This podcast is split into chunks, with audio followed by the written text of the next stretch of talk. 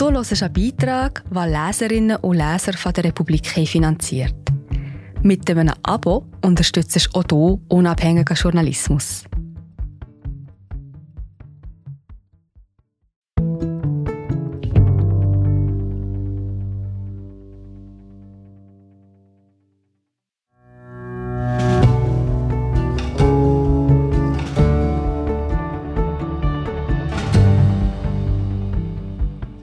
Warum unterstützen Millionen von Russinnen weltweit den Krieg, obwohl sie Zugang zu allen Informationen haben?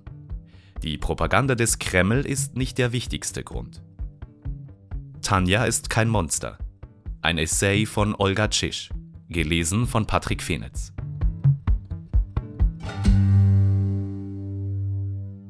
Die Brutalität der russischen Invasion in die Ukraine schlägt Wellen weit über das eigentliche Kampfgebiet hinaus.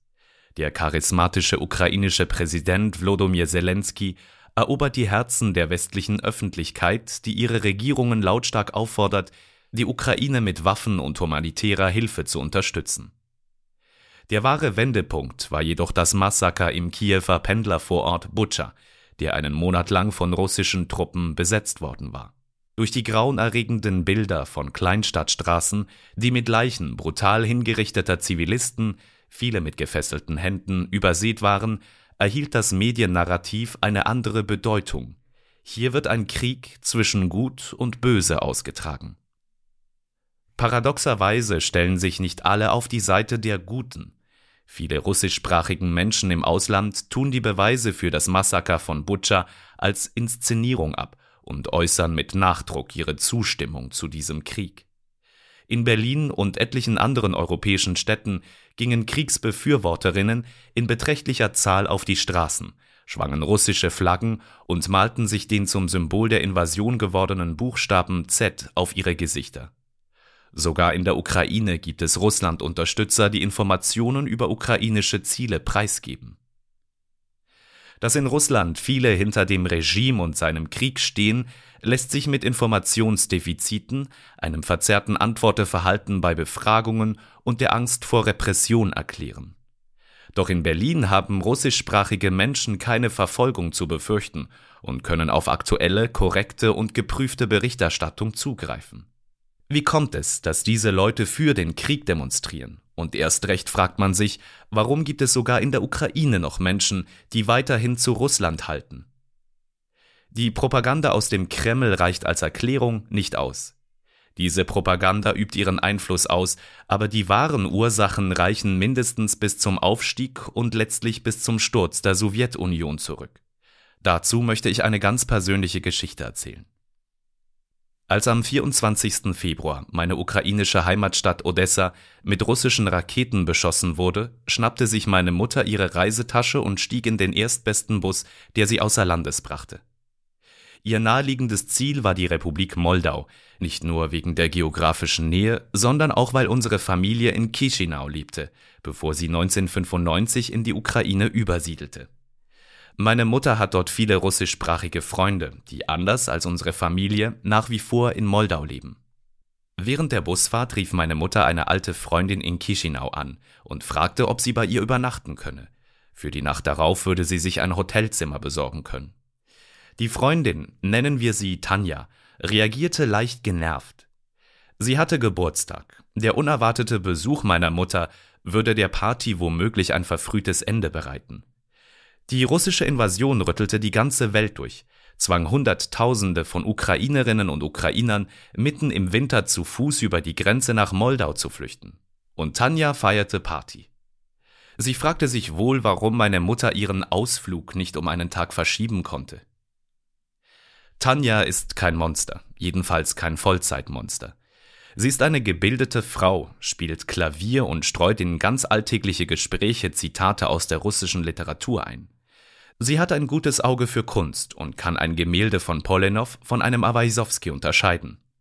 Es ist eine Freude, sich mit ihr zu unterhalten. Sie unterbricht ihr Gegenüber sogar, um Hilfestellung zu geben, wenn dieses Gegenüber sich mit der russischen Grammatik vertut. Sie weiß immer, welche Gabel die Salatgabel ist, spricht nicht schlecht über Verstorbene und bricht keine politischen Diskussionen vom Zaun. Aber wenn man ihr mit dem Massaker von Butscha zu Leibe rückt, bekommt man zu hören, dieses Massaker habe es nicht gegeben. Menschen wie Tanja gibt es überall im postsowjetischen Raum und darüber hinaus millionenfach. Tanja gehört zu den rund 25 Millionen Menschen, die sich durch den Zusammenbruch der Sowjetunion von einem Tag auf den anderen als russische Diaspora wiederfanden und sich als Russin fühlten, auch wenn sie nicht in Russland, sondern in einer anderen ehemaligen Sowjetrepublik lebten. Sie entschied Wir sind gerade wieder da. Ich bin Marie José, Wissenschaftsjournalistin bei der Republik. Und ich tue dich hier kurz stören. Mir gefällt bei der Republik, dass sie vertiefen. Es sind mehrheitliche Geschichten, die auf Hintergrund eingehen. Für das Lesen oder Hören, beim Joggen, beim Kochen oder wie man noch einen langen Tag vor dem Computer einfach möchte die Augen zutun. Wir sind werbefrei und nur von unseren Leserinnen und Lesern finanziert. Unter republik.ch slash hallo kannst du auch hier ein Abo lösen. So, und das war es auch schon mit der Störung.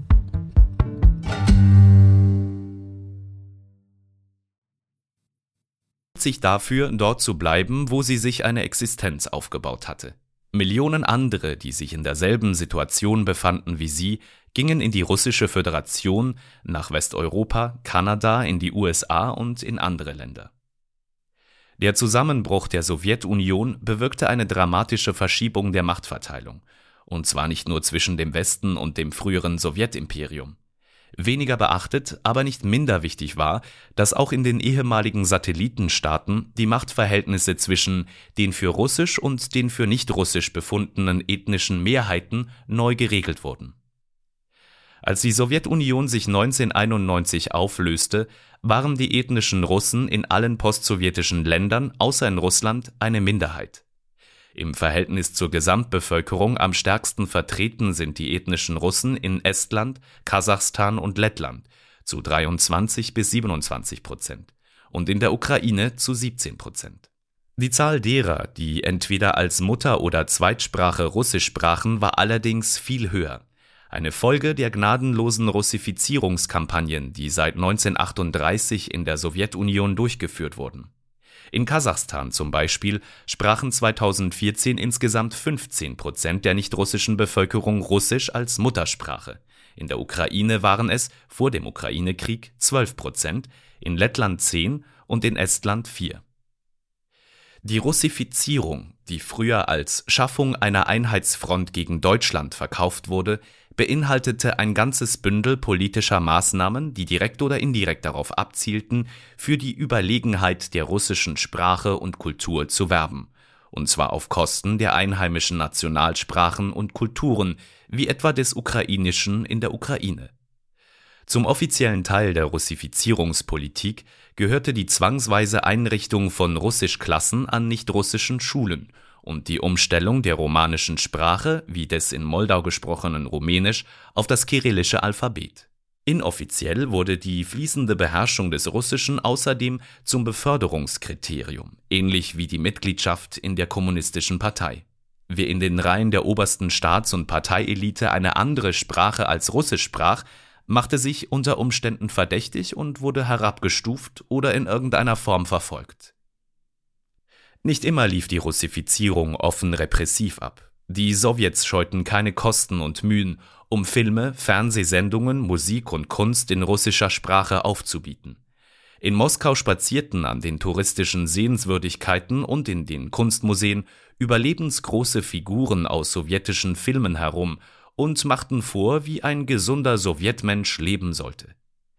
Die zentralen nationalen Kulturstätten in Kiew oder Chisinau mussten mit einem Bruchteil des Budgets auskommen und konnten mit Moskau nicht mithalten, weder in Sachen Talent noch bei den Produktionskosten. Die fließende Beherrschung der russischen Sprache öffnete die Tür zur Lebenswelt der kulturellen, wirtschaftlichen und politischen Elite.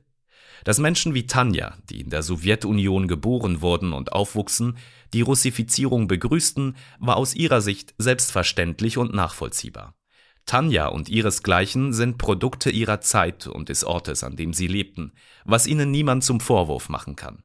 Zu Ungeheuern wurden sie durch das, was nach dem Zusammenbruch der Sowjetunion im nächsten Schritt geschah. Durch die Art und Weise, wie sie auf ihre neue postsowjetische politische und kulturelle Umgebung reagierten und sich auf diese Umgebung einstellten oder eben nicht einstellten. Mit dem Ende der Sowjetunion begann in den ehemaligen Satellitenstaaten das Nation Building oder vielmehr die Neubildung der Nationen. Nach Jahrzehnten der kulturellen und nationalen Unterdrückung hatten die ethnischen Mehrheiten in der Ukraine, in Moldau, Lettland, Estland und anderen neuerdings unabhängigen Staaten endlich ein politisches Mitspracherecht im eigenen Land. Diese Nationenbildung, das war keine Überraschung, lief darauf hinaus, dass zugunsten des Nationalen, zum Beispiel des Moldauischen oder Ukrainischen, alles Sowjetische und Russische zurückgedrängt oder gleich ganz über Bord geworfen wurde und die Macht- und Vermögensverhältnisse sich entsprechend veränderten. Das Pendel schlug in die Gegenrichtung aus. Das Russische und diejenigen, die Russisch sprachen und zu Sowjetzeiten die politischen und wirtschaftlichen Eliten stellten, standen auf einmal am Scheidweg. Jetzt war es die fließende Beherrschung der Landessprache und nicht des Russischen, die zum Kriterium für Karriere und politischen Aufstieg avancierte. Wer Russisch sprach und sich weigerte, die Landessprache zu erlernen, wurde bei Beförderungen auf einmal übergangen. In der Republik Moldau, in der ich damals lebte, wurde alles um mich herum, TV-Sendungen, Laden und Straßenschilder, sogar Straßennamen, von Russisch auf Rumänisch umgestellt. Außerdem kehrte man zum lateinischen Alphabet zurück, eine Umkehrung der vorherigen Zwangskirilisierung. Man verpflichtete russischsprachige Schulkinder zum Rumänischlernen und veränderte die Lehrpläne für den Literatur- und Geschichtsunterricht. Für mich als Kind war das alles nicht weltbewegend. Ich lernte zügig Rumänisch, wie das Kinder eben machen. Für die russischsprachigen Erwachsenen war das allerdings nicht so einfach. Im Erwachsenenalter eine komplett neue Sprache von der Pike auf zu lernen ist schwer. Das eigentliche Hindernis aber war die Überheblichkeit. Jahrzehnte sowjetischer Propaganda, allein schon die vielen Filme, die in Moskau spielten, hatten Menschen wie Tanja die Vorstellung vermittelt, die russische Sprache sei die reinste und schönste Sprache überhaupt. Russischsprachige Menschen wie Tanja sahen nicht ein, warum sie eine rückständige Sprache wie Rumänisch oder gar eine tote Sprache wie Ukrainisch oder Estnisch lernen sollten, wo sie doch schon die Sprache Dostojewskis sprachen. Genauso wenig leuchtete ihnen ein, warum sie eine Regierung akzeptieren sollten, die aus lauter Leuten bestand, die nicht Russisch sprachen. Außerdem lohnte sich der Versuch in ihren Augen schon deshalb nicht, weil sie ernsthaft davon ausgingen, dass die Wiedervereinigung der Sowjetunion nur eine Frage der Zeit sei. Dies waren Gespräche, die ich in unserem russisch sprechenden Freundes- und Bekanntenkreis als Kind mitbekam. Überraschenderweise höre ich 30 Jahre später meine eigenen Verwandten immer noch so reden. Diese Menschen hoffen noch immer, dass Russland sie vor den minderwertigen nationalen Mehrheiten erretten und ihnen ihre ersehnten russischen Renten zahlen werde. Diese Menschen warten nach wie vor darauf, dass Russland ihnen ihre Sparbuchguthaben zurückgeben wird, die sie beim Zusammenbruch der Sowjetunion verloren. Die Angehörigen dieser sogenannten betrogenen Generation sind die letzten Opfer der sowjetischen Propaganda. Betrogene Generation ist die umgangssprachliche Bezeichnung für die russischen Muttersprachler, die ein nostalgisches Verhältnis zur Sowjetvergangenheit haben. Betrogen sind sie, weil sie an die sowjetische und nunmehr russische Propaganda glauben und hoffen, dass Russland sie vor den Ungerechtigkeiten der postsowjetischen Welt beschützen wird.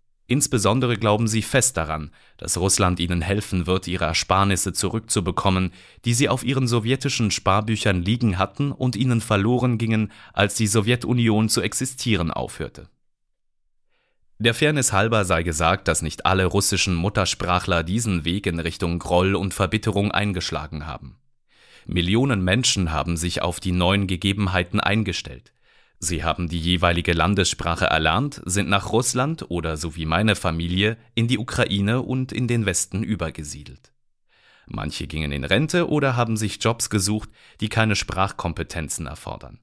Das Problem sind die Millionen von Menschen, die sich weigern, sich anzupassen und sich zu bewegen, die ihr Leben mit Hass und einem falschen Überlegenheitsgefühl erfüllen, die alles in ihrer Macht Stehende dafür getan haben, um ihre Gefühle an ihre eigenen Kinder weiterzugeben und auf jemanden wie Putin gewartet haben, damit er ihre Wünsche erfüllt. Durch die sowjetische Russifizierungspolitik wuchs die Zahl derer, die eine russische Identität entwickelten, ohne ethnisch betrachtet Russe oder Russin zu sein. Bei vielen verfestigte diese Identität sich dadurch, dass die Russifizierung rückgängig gemacht wurde, noch zusätzlich. Heute ist die russische Identität keine ethnische Frage mehr, sondern eine Geisteshaltung. Zum Russen oder zur Russin wird man, indem man alles aus Russland stammende als unbestreitbar überlegen und alles, was nicht aus Russland kommt, als offenkundig minderwertig erkennt. Die russische Regierung verwendet für Personen mit russischer Identität die Bezeichnung Landsleute. Dazu gehören unabhängig von ihrer Staatsangehörigkeit oder ihrem Wohnort ethnische Russinnen und russischsprachige Menschen und ihre Familien, aber auch andere, die direkt oder durch verwandtschaftliche Bande eine kulturelle oder anderweitige Bindung an die russische Föderation haben und durchaus nicht russischen Ethnien angehören können. Diese Identität am Leben zu erhalten, lässt der Kreml sich etliche Milliarden kosten, hauptsächlich durch weltweite Ausstrahlung russischsprachiger Fernsehprogramme. Ob in Kiew, Chisinau oder Los Angeles, Wer Russisch spricht, kann sich mühelos die russischsprachige Version seiner Lieblingsshow wie Glücksrad anschauen. Ethnonationalismus und Hass inklusive. Kurz vor der russischen Invasion hat der ukrainische Präsident Zelensky mehrere russischsprachige Fernsehsender abgeschaltet. Mit dem Fortschreiten des Krieges sinkt die Zahl der Russland-Unterstützerinnen in der Ukraine, weil sie entweder einen verspäteten Sinneswandel durchmachen oder, grausame Ironie, russischen Truppen in die Hände geraten, die auf ihrem Entnazifizierungsfeldzug nicht die Bibliotheksausweise ihrer Opfer kontrollieren, um festzustellen, ob sie Dostojewski lesen. Eine der ersten Maßnahmen, die Russland in den besetzten ukrainischen Gebieten in die Wege leitete, war die Wiederaufnahme des Sendebetriebs der russischsprachigen Fernsehsender. Somit kann der Kampf um die Herzen und Hirne der Russischsprechenden weitergehen, auch wenn sie ihre Lieblingssendungen gezwungenermaßen im Luftschutzkeller schauen müssen. Russischsprachige Menschen wie Tanja haben die Invasion der Ukraine nicht verursacht, und Menschen wie sie zu beschützen käme Putin wohl als allerletztes in den Sinn. Er will ihnen auch keine russischen Renten auszahlen. Doch diese Menschen machen sich mitschuldig an den Verbrechen, die an den Ukrainerinnen und Ukrainern begangen werden. Tief in ihrem Inneren wissen sie, dass das Massaker von Butscha wirklich passiert ist. Doch es kümmert sie nicht, weil die Opfer minderwertig sind.